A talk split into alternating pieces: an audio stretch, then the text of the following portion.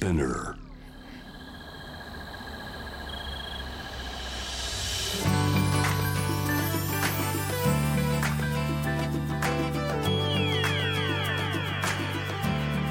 エネオス4 Hour Earth One by One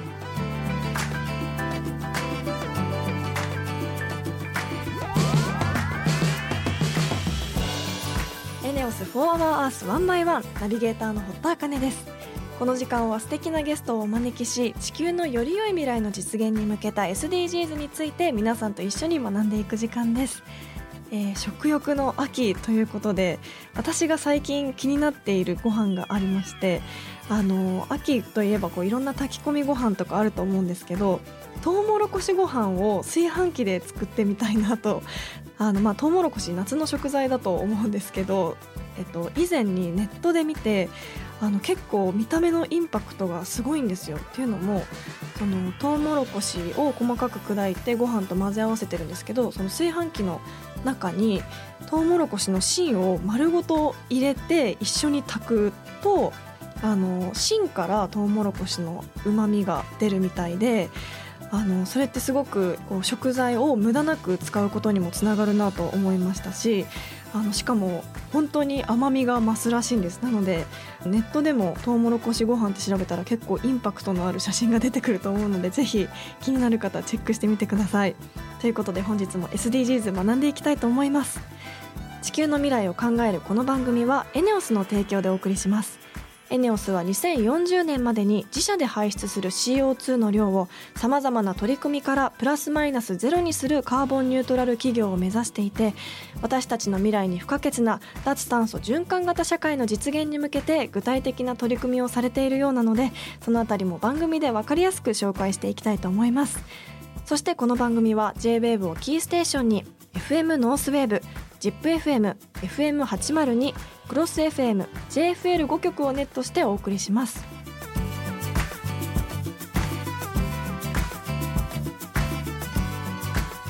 エネオス For Our Earth One by One This program is brought to you by エネオス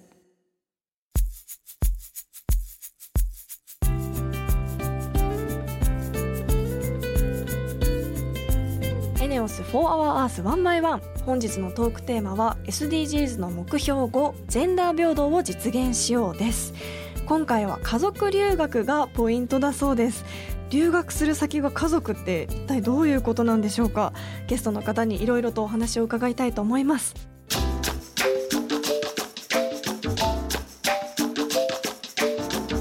エネオス4 Hour Earth One by One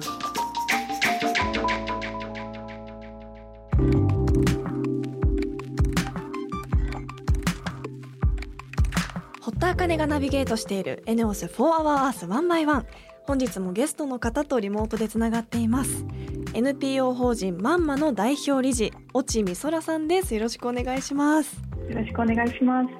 まんま。名前からして優しさを感じる素敵な法人名ですよね。ありがとうございます。はい。まずは越智さんのプロフィールを簡単にご紹介させていただきます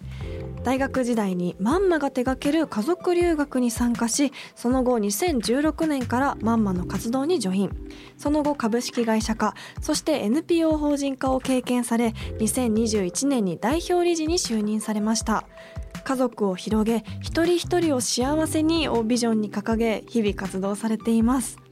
あのまんまという気になるお名前なんですけどそこにはどんな意味が込められているんですか？はい、立ち上げた当初はもともといろんな意味を込めていたのですが、自分らしくありのまんまでいられる社会がいいねという気持ちをあの一番込めています。ありのまんまのまんまから来てるんですね、はいへえそれはどんなことをされている団体なんでしょうか？日本の若者に生き方のロールモデルであったりとか、結婚、出産などのライフスタイルを学ぶ機会を提供する家族留学というプログラムを展開している団体です。えーあの家族留学という言葉を初めて聞いたんですけどどういったものなんですか？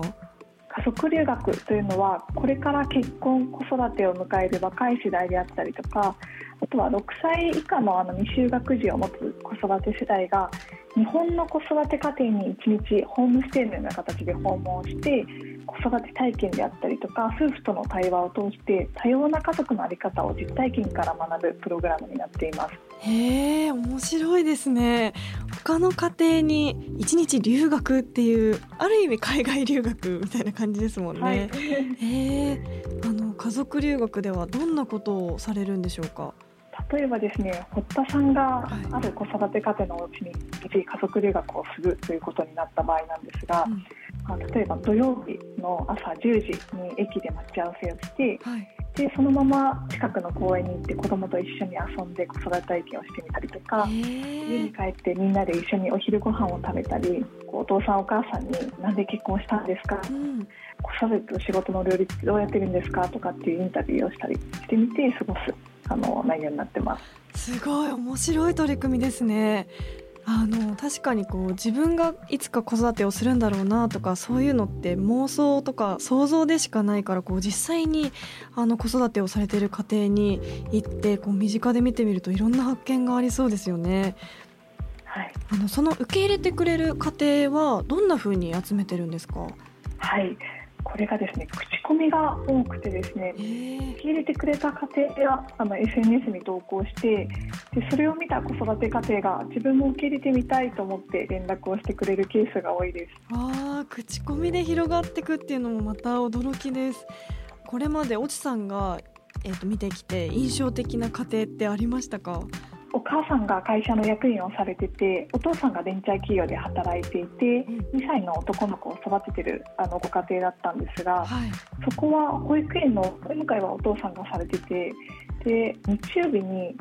下さみたいな形であの1週間分の作り置きをしてくれる方が来ていて。はいなんかそういった過程を見て私はもともと結構仕事が好きで頑張りたいと思ってる性格だったので、うん、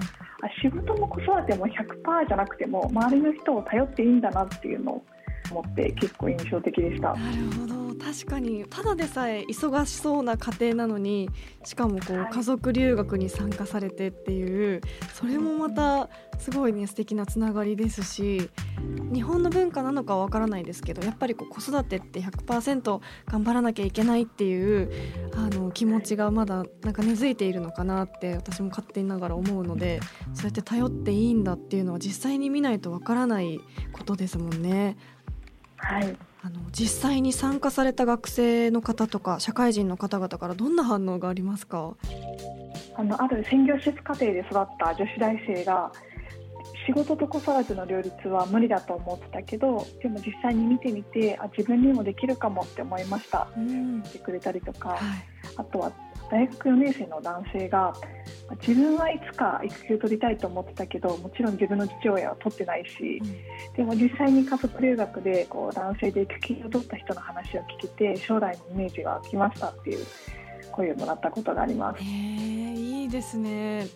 ぱ実際に自分が家庭を持った時に本当に選択の可能性が広がりますもんね。面白い取り組みですそもそも越智さんもマンマに参加されたきっかけは何だったんですか？はい。私はですね大学2年生の時にたまたまフェイスブックで家族留学っていうのを見つけて参加しました。で初めて参加してみてあのすごい面白いなと思ってなんか帰り道すごいワクワクしちゃってたんですね、はい、でもっともっと携わっていきたいと思ってあの2016年にマンマにの運営側の方に入りましてそこで学生の団体から株式会社に変わったタイミングでまた活動を本格化したっていう感じなんですか、はい、そうですね。はい。2017年に学生団体から株式会社に変わりましてそこから今のビジョンである家族を広げ一人一人を幸せにというビジョンを掲げてあの企業であったりとかあと自治体と連携してライフキャリアデザインの学ぶ機会をどんどん提供していっていきました。仕事と子育てを両立するために大切なことって越智さんは何だと思いますか？両立といってもいろいろなあり方があるんだということを知ることだと思っています、はい、ネットの情報だと結構仕事も育児も完璧にこなしてるスーパーマンみたいな人の記事だったりとか、うん、逆にこうお母さんが一人で頑張って疲弊してるみたいな記事がよく見られるかと思うんですけど、はい家族留学の受け入れ過程を見てるとその間にたくさんのこう両立の形があるっていうことに気づかされて、うん、例えば地域とのつながりを作って周りの人に頼っていたりとかシッターとかっていった外部サービスを積極的に活用してたりとか、うん、家族をチームというふうに捉えて夫婦で助け合っていたりとかこういろんな両立の在り方を知って私はどんな生き方がいいのかなっていうふうに描けることが大切だと思っています。へーすごい。もうお話聞いて興味津々になっちゃいました。やっぱ自分はどの形に合うかっていうその選択肢を実際に目で見て選べるって本当に素晴らしいことですよね。はい。あの越智さんがマンマを通してこれから伝えていきたいことって何ですか？あの家族の在り方って本当にたくさんあって自分の親だけしか知らないのがすごくもったいないなと思ってます。はいなのであの家族留学を通していろんな仕事結婚子育てを含む生き方に触れて体験してみて誰でも自分らしい未来を作れるんだということを伝えていきたいと思っています。うんあの本当にもう画期的な試みだなと感じましたしやっぱこう家族の在り方について選択肢を増やすことができるっていうのはとてもいい経験だなと思いました。本日はありがとうございました。ありがとうございました。本日のゲストは NPO 法人まんまの代表理事越智美空さんでした。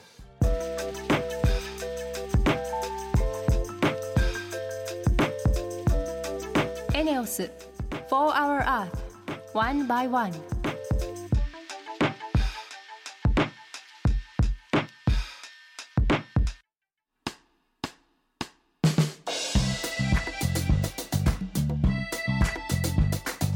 茜がナビゲートするエネオス4 Hour Earth 1 by 1ここからはエネオス SDGs ステーションのお時間です。先月は SDGs とカーボンニュートラルについて学びましたが皆さんいかがでしたでしょうか？私はあの日本の CO2 排出量が世界でもトップクラスなことに改めて驚きましたしまだまだ CO2 削減のために貢献する再生可能エネルギーの普及率も低いという現実に少し危機感を覚えました。そして11月のテーマはカーボンニュートラルにも関係のある未来のクリーンエネルギー水素です。これまでの番組でも水素エネルギーの話は登場してきたかと思いますが脱炭素循環型社会を実現するために未来のクリーンエネルギーである水素エネルギーについて改めてよく知るべきなんだなと思っています。ということで今週はそんな水素エネルギーについてクイズ形式で学んでいきたいと思います。前回に引き続き SDGs TV も運営されている SDGs のスペシャリスト株式会社ツリー代表の水野正弘さんです。よろしくお願いします。はいよろしくお願いします。あの今月は水素エネルギーがテーマなんですが、はい、あの今まで何度もこう出てきたキーワードなだけにちゃんとクイズに答えられるのかドキドキしてます。そうですか。はい、お手柔らかにお願いします。はい、はい、では、あかねちゃん、準備は良いですか？お願いします。はい、それでは問題です。はい。えー、水素エネルギーが注目されているのには4つの理由があるのですが、はい、その4つの理由とは何でしょうか？おお4つ理由を述べようという、はい、そうですね。今週から急にクイズのレベル上がりすぎてませんか？ちょっとレベル高いんですけど。結構上級者ですよねこのクイズ、うん想像してみてください、注目されている4つの理由ですもんね。そうですね、はい、水素エネルギーですよ。はい。一つ目はまあもちろん、うん、えっ、と二酸化炭素が出ないえっ、と、ね、CO2 フリーっていうことですよね。そうですね。あとは、えー、あと3つは、備蓄できる。あ備蓄。はい。っていうのはえっ、と今までの放送で学んできたのを今思い出しました、あとはあと2つが難しいんですよね。コストが低い。あのあ違う？あの 生み出すのにあ違うんだそのリアクション まあいろんな国にそのエネルギーを輸出したり輸入したりすると思うんですけど、ええ、そういう新たなこう産業としておえ新たな産業としてえーはい、水素エネルギーというそのビジネスによってお金を得れる。はいあかねちゃんちょっと時間切れです。それではあの、正解発表しますね。お願いします。確かにあのいただいたように CO2 フリーなので、はい、まず一つは環境負荷を低減できる、うん、ね。でえーそうですね。備蓄ができるというコメントも当たっています。つまり非常時でも活躍できる。はい。あこれはですね。で最後に言っていただいた、はい。い、わゆる産業輸出できるか産業っていう話しましたけどあの3つ目、産業活性化できる。すごくないですか？すごいすごい。こんな当てれると思わなかった。4つ目うん。あの電気と熱の2つのエネルギーを供給できる。この4つです。そうなんですか。電気と熱の両方のエネルギーを供給できる、はい。え？これがまあ今水素エネルギーが注目されている4つのあの、まあ、ポイントといいますか理由ですね。聞けば聞くほど本当無敵なエネルギーですね。そうですね。それぞれどういうことなんでしょうか？はい。では一つ少しあのラジオのリスナーの方にも分かりやすく説明しますおね、願いします。まず一つ目環境負荷を低減できるこれはあの水素は利用時に CO2 を排出しないためにですね、はい。当然あの環境負荷が低いとはい。低減できると、まああの先ほどあのあかねちゃんもあのコメントいただいたように CO2 排出量の多い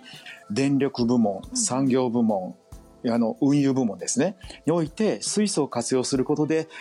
日本が目指している低炭素社会に向けての貢献ができる、はい。特にあの製造時に CO2 を排出しないために、うん。まあ、このいわゆる CO2 フリー水素を利用することが大変注目を集めています。はい。これが一つです。はい。で2つ目は非常時でも活躍できるこれはあの災害時の時にですねあの既存の電力のインフラ止まったりしますよね。はい。止まった場合でもあらかじめ水素を貯蔵していくことで燃料電池と、まあ、こうしたものを通じてエネルギーを供給できる。うん。例えばデータセンターであるとか病院であるとか銀行であるとか役所とか自立型電源として確保ができるわけです。はい。はい、で3つ目産業が活性化できる。これはあのあかねちゃんがちゃんと言っていただいたようにあ地域の資源から作った水素をうん。地域で利用することで、いわゆる地域の事業者がこうした産業に参画できます。うんですから地域産業の活性化にもつながっていきます。うんあの最近あの注目を集めてます燃料電池車であるとか水素の発電所であるとか、うん。あのまあ、水素ストーリーなんですね。特にあの最近これから未来を考えるとモビリティが注目されてますからそうした地域産業にも大きく貢献していくということが3つ目です。はいはい、4つ目。お最後ですね。電気と熱の2つのエネルギーを供給できるっていうお話をしましたが、はい。水素は燃料電池を通じてですね電気エネルギーだけではなくて熱供給熱エネルギーも供給できるためにこのエネルギーの有効活用がとってもあの効果的であり可能です。面白い。そんな水素エネルギーなんですけど日本でははい。どんな目標を掲げてるんですか、まず日本の前に世界はですね2050年世界の水素関連市場って2.5兆ドルって言われてます。雇用も3000万人を創出するだろうということで、あまあ、あの大変注目を集める水素産業なんですね。すごい。であの日本はあの前回の時にクイズを出させていただいたカーボンニュートラルを目指す2050年日本ですよね。そういう意味ではこのカーボンニュートラルを目指した中で水素エネルギーの普及っていうものはこれからなんですけれどあの日本は2030年最大で300万トン、まあ、最近はあの1000万トンに調整を図ってます。で、えー2050年には日本は2000万トンを目標としてます。すごいですねでこれもう少し詳しく申し上げますと2000万トンの水素量というのは30万トンが原子力発電所の1基分なのでおよそ60基分以上に賄える計算になります。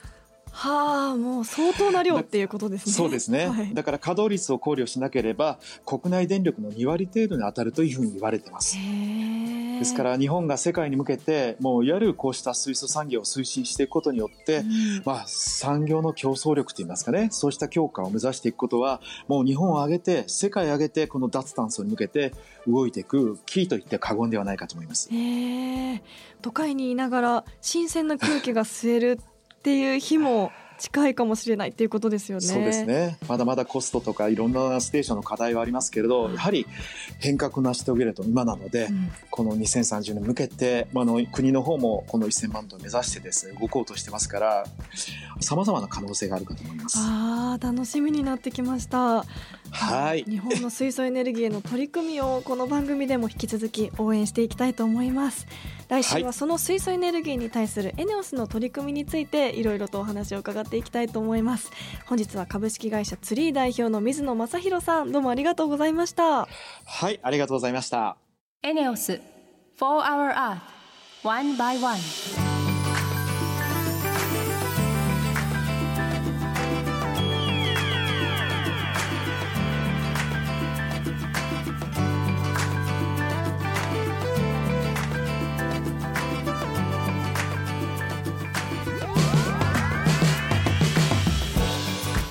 エネオス4 Hour Earth 1 by 1そろそろエンディングのお時間です。ここで私のお仕事の活動報告です。私も出演しておりますドラマアバランチが毎週月曜夜10時から放送です、えー皆さんご覧いただけましたでしょうか？あの本当にこうドラマの概念を覆されるようなすごく映像も綺麗ですしあのアバランチが活躍するシーン本当に鳥肌が立つくらいこよくてアクションもすごく見応えがあります。で私が演じる福本由美も、えー大山の秘書として頑張っているんですが福士蒼太さん演じる西条との関係もこれからどういう風に発展していくのか見どころだと思います。ぜひドラマ「アバランチ」ご覧ください。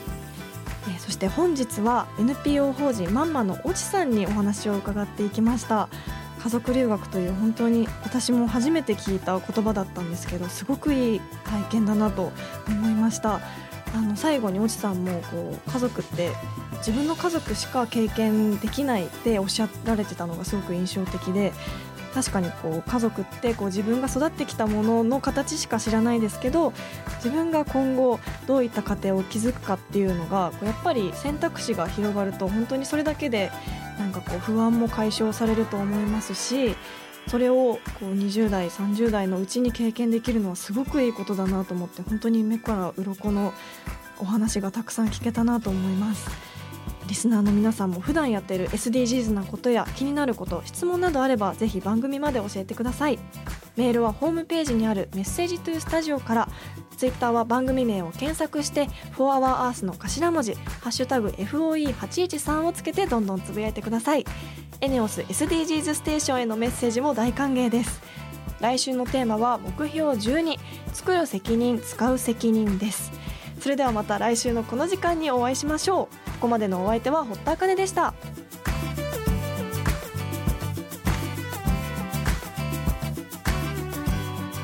エネオス4 Hour Earth One by One. This program was brought to you by エネオス